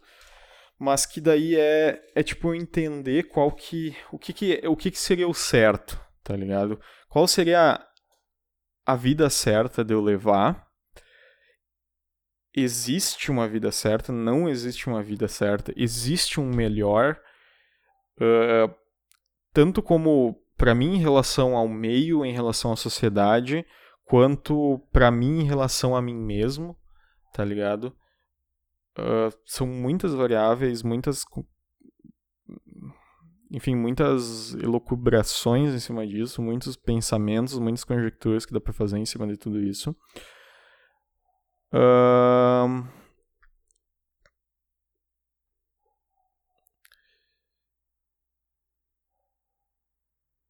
E. E aí eu fico pensando, beleza, o que que, o que, que seria o certo, tá ligado? O que, que seria o certo pra, pra, pra eu seguir? Existe um certo, inclusive, e daí eu lembro do. do. do. Tem um, um, um comentário do Pondé que eu vi esses tempos em algum lugar uh, que ele comentava que a nossa sociedade, principalmente ocidental, aqui, a nossa sociedade moderna e ocidental, a gente tende a ter como perspectiva, como definido do que é certo, uh, tudo aquilo que não cause ou cause o mínimo de sofrimento possível. Quanto menos sofrimento algo causar, mais certo ele é. Ele tende a ser, a gente tende a encarar como sendo tá ligado? Uh, e realmente a gente tem essa percepção, né? Quanto menos sofrido é, mais correto, mais justo, mais certo parece que, que é, tá ligado? Só que, tipo, realmente não. Isso não é fechado, isso não é matemático, né? Tipo, por que seria isso? Não é matemático, não é 1 mais 1 igual a 2. Ele é um, uma uma conjectura, uma concepção filosófica em relação ao que é o certo e o que é errado. O, que, que é, o que, que seria mais certo e daí para várias coisas, né, em relação a tipo em relação a mim para mim mesmo, eu deveria seguir por, por um lugar que me cause para algumas vias que me causem menos sofrimento e quanto menos sofrimento uh, eu tiver passando mentalmente, fisicamente, mais certo eu estou, eu estou tendo uma vida mais, mais feliz e mais correta, mais plena, sim ou não? E eu, em relação à sociedade, quanto menos sofrimento eu causo para outras pessoas, então, em teoria, mais certo eu estou sendo também, mais certo eu estou vivendo uh, a minha vida e mais certo é a minha está sendo mais justa, está sendo a minha interação para com o meio, para com a sociedade, o contexto onde eu vivo, tá ligado? Uh, mas, por exemplo, essas duas coisas podem entrar em conflito. Uh, pode ser que, tipo, algo que, me, que, que eu precisasse fazer, ou uma vida que eu precisasse levar, que fosse me causar menos sofrimento, poderia entrar em conflito a partir do momento em que uh, poder, isso poderia causar mais sofrimento para outras pessoas. Tá ligado? Naquele meio, naquela sociedade. Certas atitudes que eu precisaria tomar certas posturas, certas decisões que eu precisaria tomar que para me gerar menos sofrimento vão acabar gerando sofrimento para outras pessoas, podem acabar gerando uh, sofrimento para outros indivíduos. Então, o que, que seria mais certo nesse contexto? Tá ligado? Porque são dois contextos de sofrimento. Né? Em teoria, deveria evitar os dois.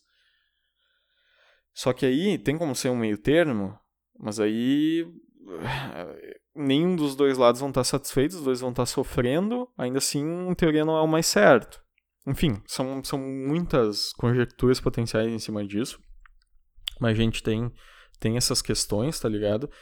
E daí, mesmo se eu reduzir essa discussão só para mim e eu tentar pensar o que que, o que, que causaria menos sofrimento para mim, tá ligado? Para o que, que eu deveria fazer, para qual rumo eu deveria ir, o que, que eu deveria seguir como de profissão, no, na parte pessoal, a parte financeira, na parte de, de, de propósito de vida. O que, que me causaria menos sofrimento? O que, que eu precisaria fazer para eu sentir menos sofrimento, tá ligado? Para eu ficar mais satisfeito, mais feliz, mais contente comigo mesmo. Eu meio que não tenho essa resposta, eu não sei, cara. Eu fico pensando que eu não sei. E daí isso entra um pouco do, do que eu tava comentando, de, de, eu sempre ser meio termo para tudo, assim. Eu fico pensando que aquela vida, aquela vida que eu tinha lá no Objetiva, mesmo se ela fosse super, super massa, se eu conseguir, que eu não conseguia ser, mas se eu conseguisse ser super produtivo, uh, trabalhar muito bem, fazer o que precisava fazer, uh, e eu conseguisse ganhar espaço, ganhar admiração, uh, galgar bons, bons patamares na profissão, em questão de, de, de, de negócios, em questão de, de, de trabalhos, uh, de cargos, enfim. Se eu conseguisse ir super bem, eu olho hoje em dia e eu penso que aquilo não era para mim, tá ligado? Aquilo não, não é a minha essência, não é o que eu realmente gostaria. Não é o que me fa faria super bem no médio e no longo prazo, sabe? Uh, tipo, não, não é do meu perfil, eu não, não realmente almejo uh, coisas gigantescas, assim, e de ter um impacto no mercado, de ter um impacto na, na sociedade, mais no meio do business, do negócio, do empreendedorismo, uh, como outras pessoas têm, sabe? Eu, e ao mesmo tempo eu também não tenho uma. Um, hoje em dia eu me vejo, né, como não tendo uma ambição tão gigantesca financeiramente, sabe? Que eu precisasse correr atrás de um monte de grana e tal, ou então até que eu quisesse causar um impacto social super foda, de com o meu negócio ajudar uma porrada de gente, não sei o que. Eu não sei, eu não tenho esse tipo de pretensão sincera, sabe? No meu perfil, não faz parte de mim.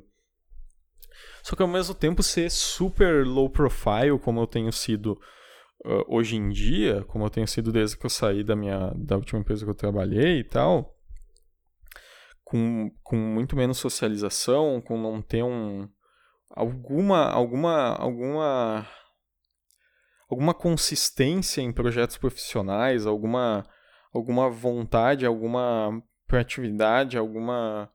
Enfim, de não conseguir ter algum.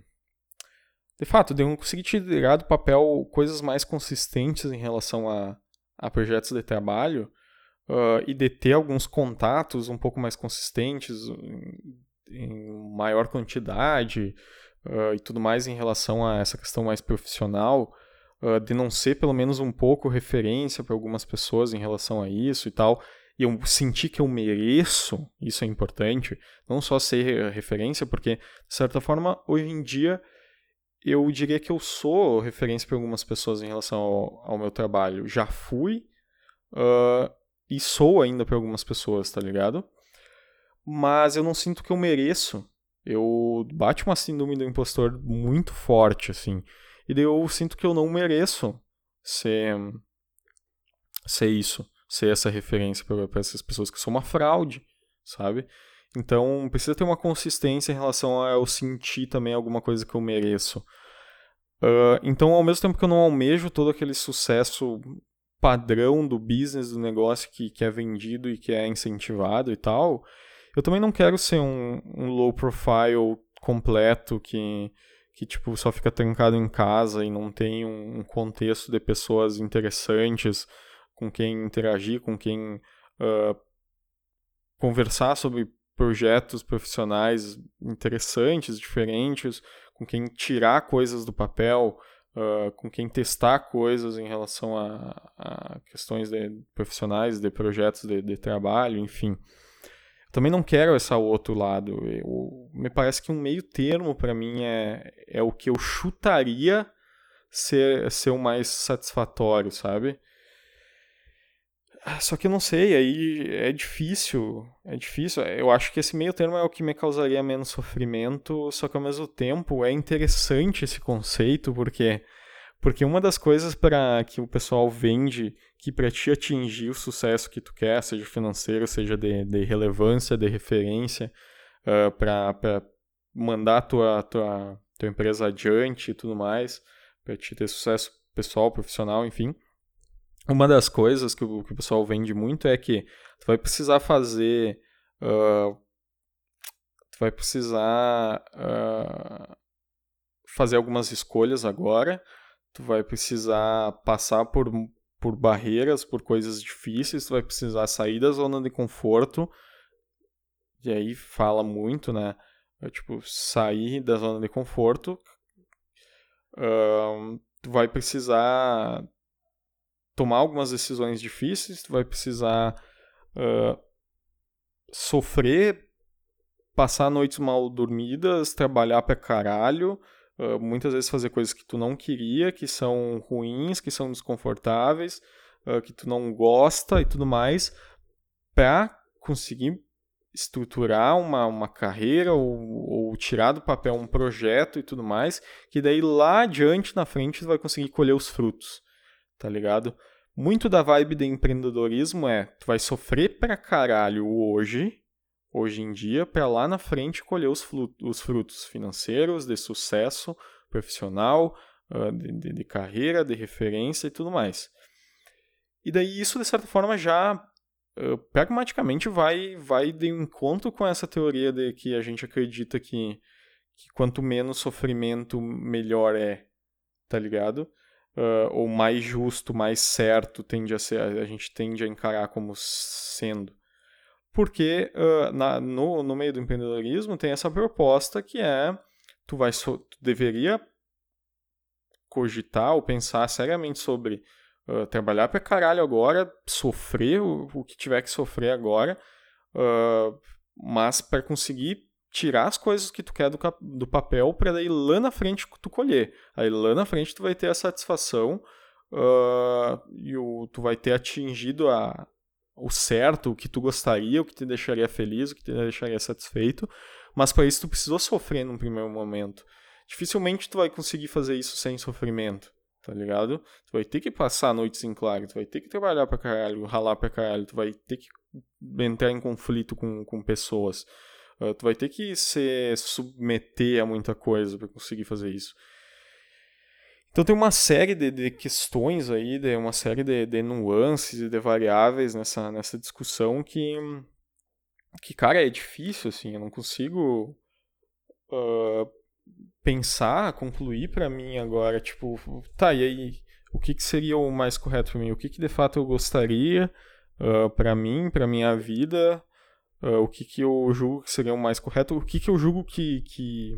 Antes disso, o que, que eu julgo que, que me causaria menos sofrimento, tá ligado?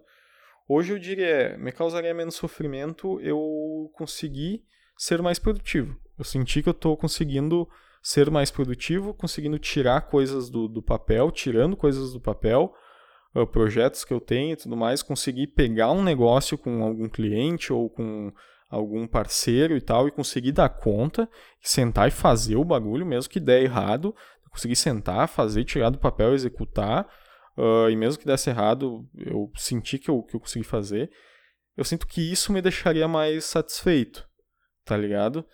Uh, só que ao mesmo tempo, por exemplo, eu tirar vários projetos do papel e todos eles, por exemplo, dessem errado, talvez não fosse suficiente daí. Ainda mais se for acompanhado e, tipo, eu tá daí mal das pernas financeiramente. E eu estivesse contando com esses projetos que, por mais que eu consegui executar, consegui fazer muito bem e tal, ele não rodou como a gente esperava, como a gente tinha projetado, por mais bem que eu tenha feito. E daí a gente não conseguiu atingir os resultados financeiros que a gente queria, e eu fiquei cada vez mais apertado financeiramente. Beleza, isso ia me dar uma satisfação uh, em relação ao que eu consegui produzir. Mas em relação ao objetivo que eu, que eu queria, que eu tava almejando, eu ia ficar decepcionado. Tá ligado? E isso poderia me causar sofrimento, provavelmente iria. Ia me deixar angustiado, porque daí financeiramente eu ia começar a ficar mal.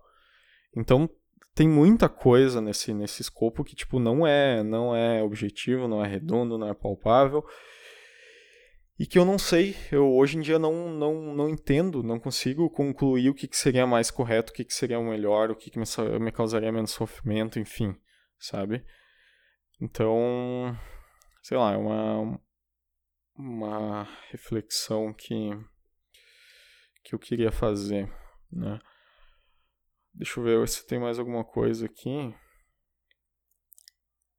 Na verdade tem, né? Mas isso que eu acho que eu vou deixar para outro dia. Mas tem mais um ponto aqui que eu acho interessante. Porque assim, também nesse sentido de trabalho e tal, ele ele é o cara, é é Mises, tá? É valor subjetivo do mercado. É, não é objetivo, é tudo muito subjetivo. O que gera valor, o que, que as pessoas entendem uh, por ser mais valor e estão dispostas a, a botar mais dinheiro, a gastar mais dinheiro, eles. Óbvio, tem uma base estatística que a gente consegue ter alguma ideia, né? Uh, de, de, padrões e de o que, que as pessoas tendem e quantas pessoas tendem uh, a preferir investir ou a botar dinheiro ou a gastar dinheiro e tudo mais em relação a algumas coisas. Mas, em geral, é tudo muito, muito subjetivo. Muito subjetivo. Tá ligado? Então, por exemplo, uma coisa que eu coloquei aqui. Tem gente que trabalha pouco e ganha muito. Tem gente que trabalha muito e ganha pouco. Tem gente que trabalha pouco e ganha pouco. Tem gente que trabalha pouco e ganha pouco. Ganha muito. É isso, né? São quatro variações. Trabalha pouco e ganha muito. Trabalha muito e ganha muito. Trabalha pouco e ganha pouco. Trabalha pouco e ganha muito. Tá? E aí que tá. Deve ter alguma lógica estatística que, que, que mais ou menos trace uma, uma correlação, tá ligado? E, tipo, quem trabalha mais tende a, ganhar melhor, a se, dar, a se dar mais bem e tal. Quem se dedica mais, quem é mais proativo, quem faz mais, enfim. Uh, mas ao mesmo tempo isso não é não é fechado também. Não é só porque tu vai trabalhar mais que tu vai ganhar mais. Uh, porque tem pessoas em todos esses cenários. Tem pessoas em todos esses cenários, absolutamente todos. Isso eu vi um, inclusive um vídeo sobre sucesso do Atila no YouTube por esses dias aí, ontem, ontem, ontem, que é bem interessante, que muito muito do nosso sucesso que a gente encara como, sei lá, ser relevante no nosso meio, na nossa profissão e ou também financeiramente falando, ganhar mais e tal, ele é muito decidido, muito balizado pelo, pelo nosso meio e da onde a gente partiu, tá ligado? Seja pelas condições próprias financeiras que, que a gente que a gente tinha uh, da nossa família, que a nossa família tinha, enfim, seja pelas, pelo quanto as pessoas que estão ao nosso redor no, nos incentivam, nos motivam, são mais pilhadas ou não, uh, seja em relação a, a as oportunidades que eu tive, então, de, de, tipo, ter uma melhor alimentação, uma melhor educação, conviver com pessoas né, que são mais relevantes, que têm mais conhecimento e que no futuro podem me gerar um network mais interessante para que eu consiga uh, ter oportunidades melhores, que eu consiga uh, abrir portas e tudo mais. Uh, a localização onde eu nasci, uma pessoa que nasceu em São Paulo, tem numa família classe média tem potencialmente muito mais chance de, de ter um sucesso financeiro do que uma pessoa que nasceu no Nordeste numa família que vive com meio salário mínimo, sabe? Isso me parece meio óbvio, né, na verdade. Uh, mas ao mesmo tempo, quando a gente olha lá para frente, tá? E a gente, digamos, desconsidera essa variável inicial e olhando lá para frente, a gente consegue notar pessoas em todos esses, esses espectros, tá ligado? Uh, que obviamente tem relação daí, principalmente, por exemplo, trabalha pouco e ganha muito. Com certeza a base inicial da maioria dessas pessoas deve ter sido mais favorável, tá ligado? Para conseguir atingir isso. Mas tem as exceções que, que não são, tá ligado? Que com certeza ralaram pra caralho até chegar num ponto em que. Ou deram muita sorte até chegar num ponto que, ó, sem entrar muito na, na, discussão na definição do que é sorte, do que é ralar pra caralho e tudo mais, enfim, uh, mas na, na, na, coisa mais convencional de ter parado. E e chegar num ponto em que conseguem se dar esse, esse luxo, tá ligado? Que daí o dinheiro trabalha por conta, por elas mesmo, e já era. Trabalha pouco e, e ganha bastante, sabe? um, então, enfim, deve ter alguma correlação sobre isso, mas ainda assim é interessante notar que tem pessoas em todas essas esferas. Nós temos tem pessoas que trabalham pra caralho, e por mais que eu tenha a crença de que quem executa muito mais é quem é sangue no olho, de quem tira do papel, de quem trabalha, mesmo sem muita inteligência, sem muito planejamento, só focando muito mais na execução e com alguma pequena alguma pequena sabedoria, alguma pequena expertise, alguma pequena inteligência, uh, mas focando na execução, em fazer, em tirar do papel, essas pessoas tendem a se dar muito melhor do que uma pessoa super inteligente que tem uma super capacidade intelectual e tudo mais, tá ligado? Porque eu acho que eu já falei, comentei isso em algum, em algum outro programa. Mas enfim, não vou, não vou entrar muito mais nesse, nesse ponto. Uh,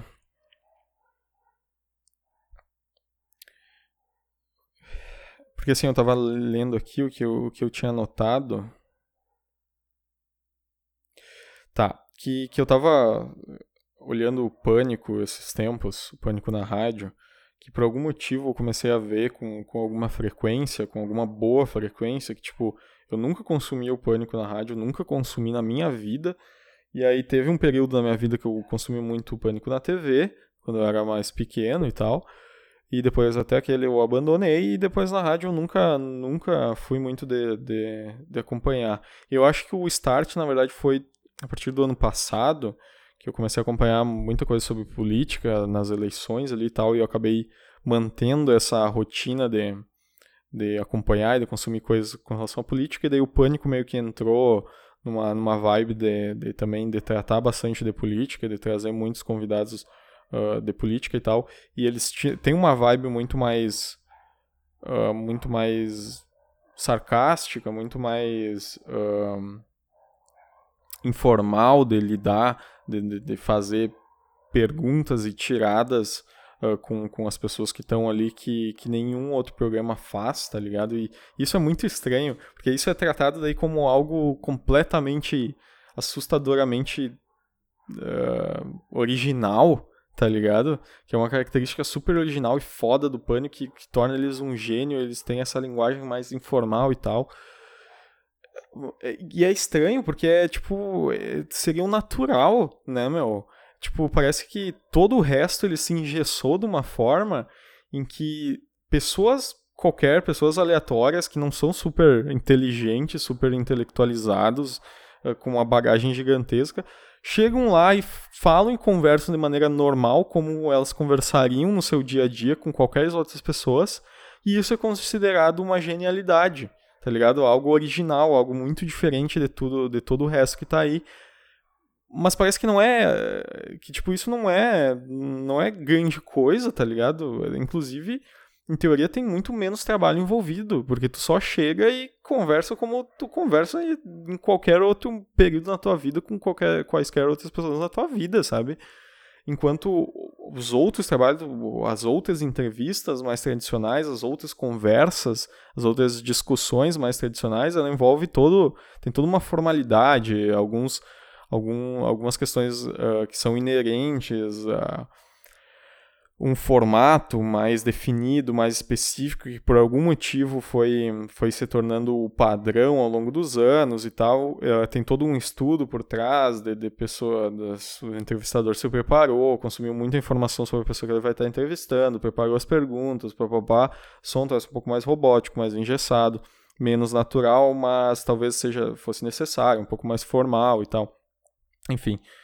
Uh, mas aí os caras que trazem uma linguajar que em teoria gera menos trabalho, que é mais tranquila de executar, porque é só chegar e conversar, são os caras que que, que são tidos como diferenciados, saca? Pra te ver o quão, o quão engessado, quando parece que, que tá numa caixinha uh, todos os outros processos, sabe? Todos os outros modelos de fazer a parada.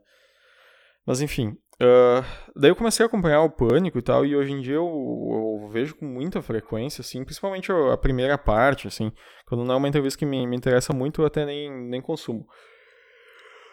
Mas a primeira parte deles falando mais geral e tal é interessante. Mas enfim, uh, aí teve esses tempos que que o Patrick Maia teve lá, ele é um comediante, stand-up e tal, e, e sei lá, as pessoas que vão lá, os caras tendem, sempre nessas coisas tendem a falar, cara, tu trabalha bastante, né, não sei o que, tu, tu, tu, trabalha, é massa, uh, dá pra ver que tu trabalha bastante, tu se dedica bastante pra tua profissão e tal, até por isso tu, tu chegou nesse sucesso e tal, enfim, o Patrick tem, é um comediante hum, relevante, enfim, tem, tem o seu público e, e já faz uma boa grana com, com humor e pá. E daí ele falou, cara, não, na verdade eu trabalho muito pouco perto do que as pessoas acham, tá ligado? Ele falou, cara, se eu trabalho umas 4 horas por dia é muito, e as pessoas acham que eu me mato trabalhando e não sei o quê.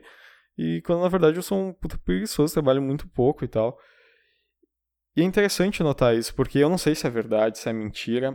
A gente entra numa definição também do, do, do teria que discutir o que, que é de fato trabalho, tá ligado? Quais atividades que efetivamente um, por exemplo, um humorista faz no seu dia que pode ser considerado trabalho, saca? Se é só fazer o show, Cara, ele tem o show algumas vezes na semana, que é uma hora, duas horas de show. Se só aquilo for trabalho, então já era. Só que daí, criar piada é trabalho, teoricamente, para o humorista, seria trabalho. Só que se tu não tem uma rotina formal de criar trabalho, o que eu acredito que muitos não têm, cara, piada surge a todo momento. A qualquer momento ele pode estar lá anotando e tentando construir uma piada. Tipo, no final da noite, ele chega lá, lembrando uma, pensando numa premissa, e começa a escrever meia hora lá numa piada. Isso seria trabalho? E tu só pensar sobre aquilo é trabalho ou não é trabalho? Por exemplo, um gestor de uma empresa um gestor geral, que, que é o cabeção e que não executa tanto, mas só planeja, projeta, organiza, dá uma dirigida, enfim, gerencia, né? Da maneira mais bruta da palavra.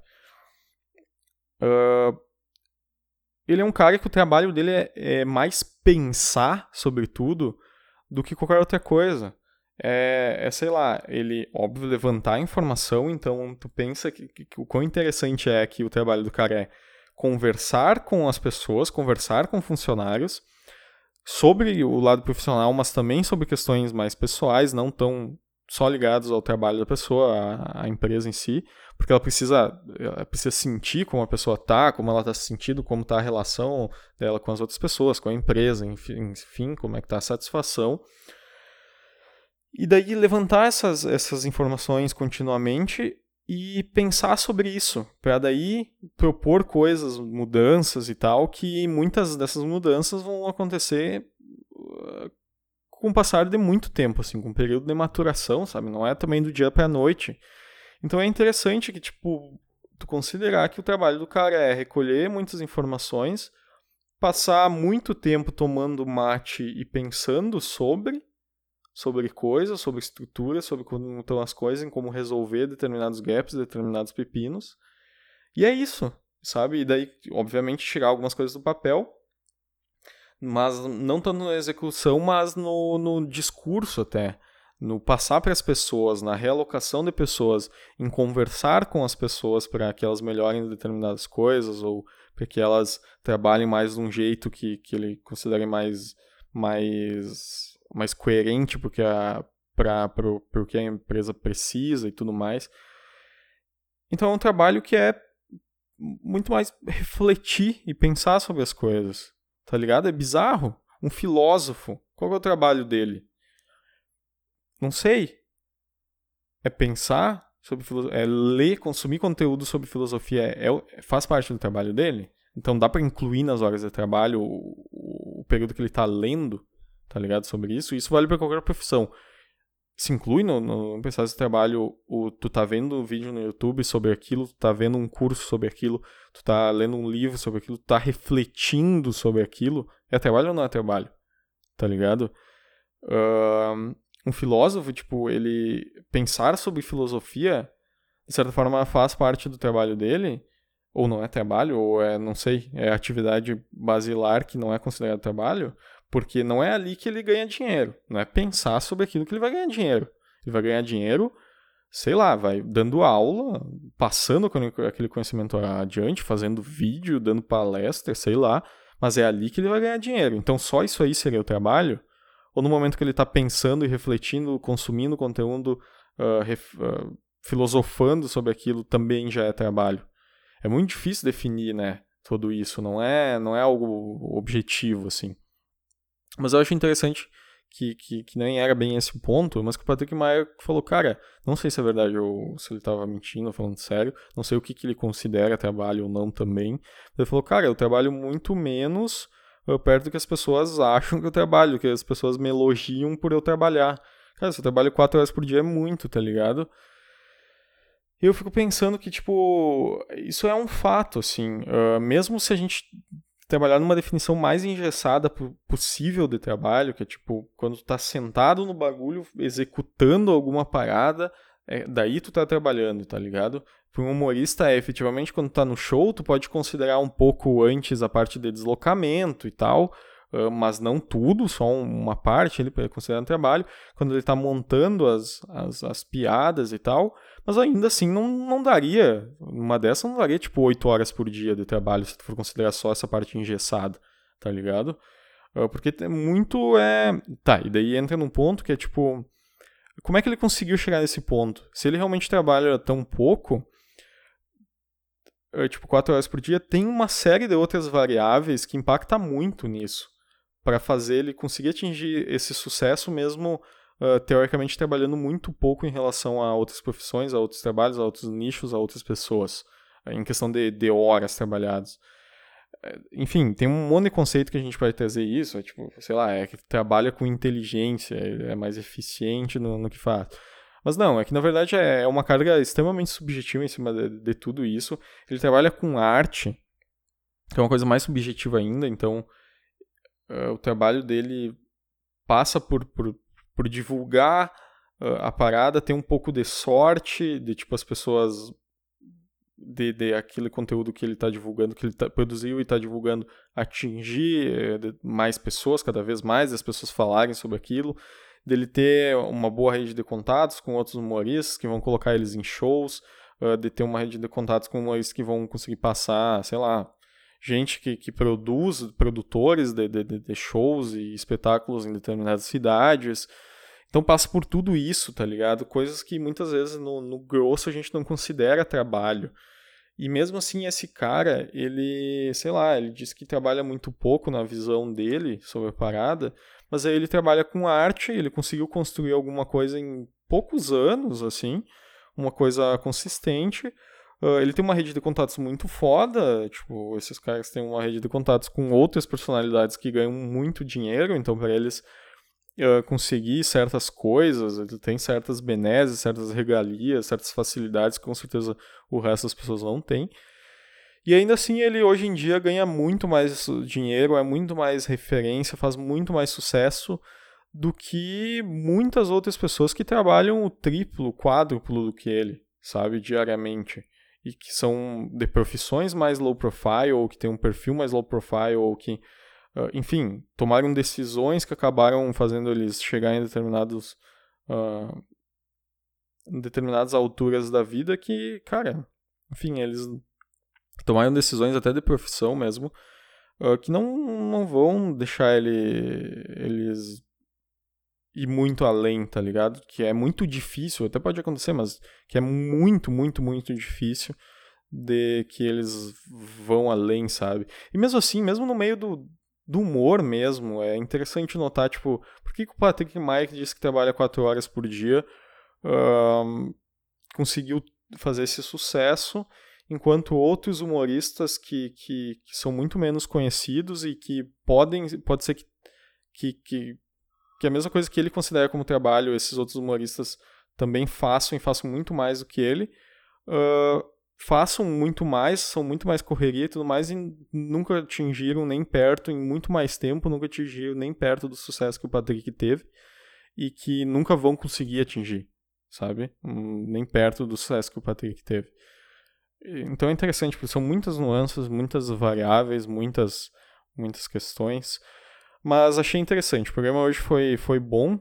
Cara, deu quase uma hora e quarenta, muito louco. Meu primo acabou de chegar, já tocou no interfone. Estou enrolando aqui, mas vou lá atender ele agora. E eu encerro por aqui, por hoje. Foi muito bom, cara. Falei bastante coisa eu acho que, que rendeu bem. Vou fechar aqui e depois já, já vou publicar. Foi bom tirar isso de dentro, sabe? Conversar um pouco, falar bastante. Eu acho que rendeu eu acho que depois, sempre do começo, que é um pouco mais travado, eu consegui engatar os raciocínios e tal, então foi interessante. Beleza? Por hoje é isso. Fechou. Falou. Até.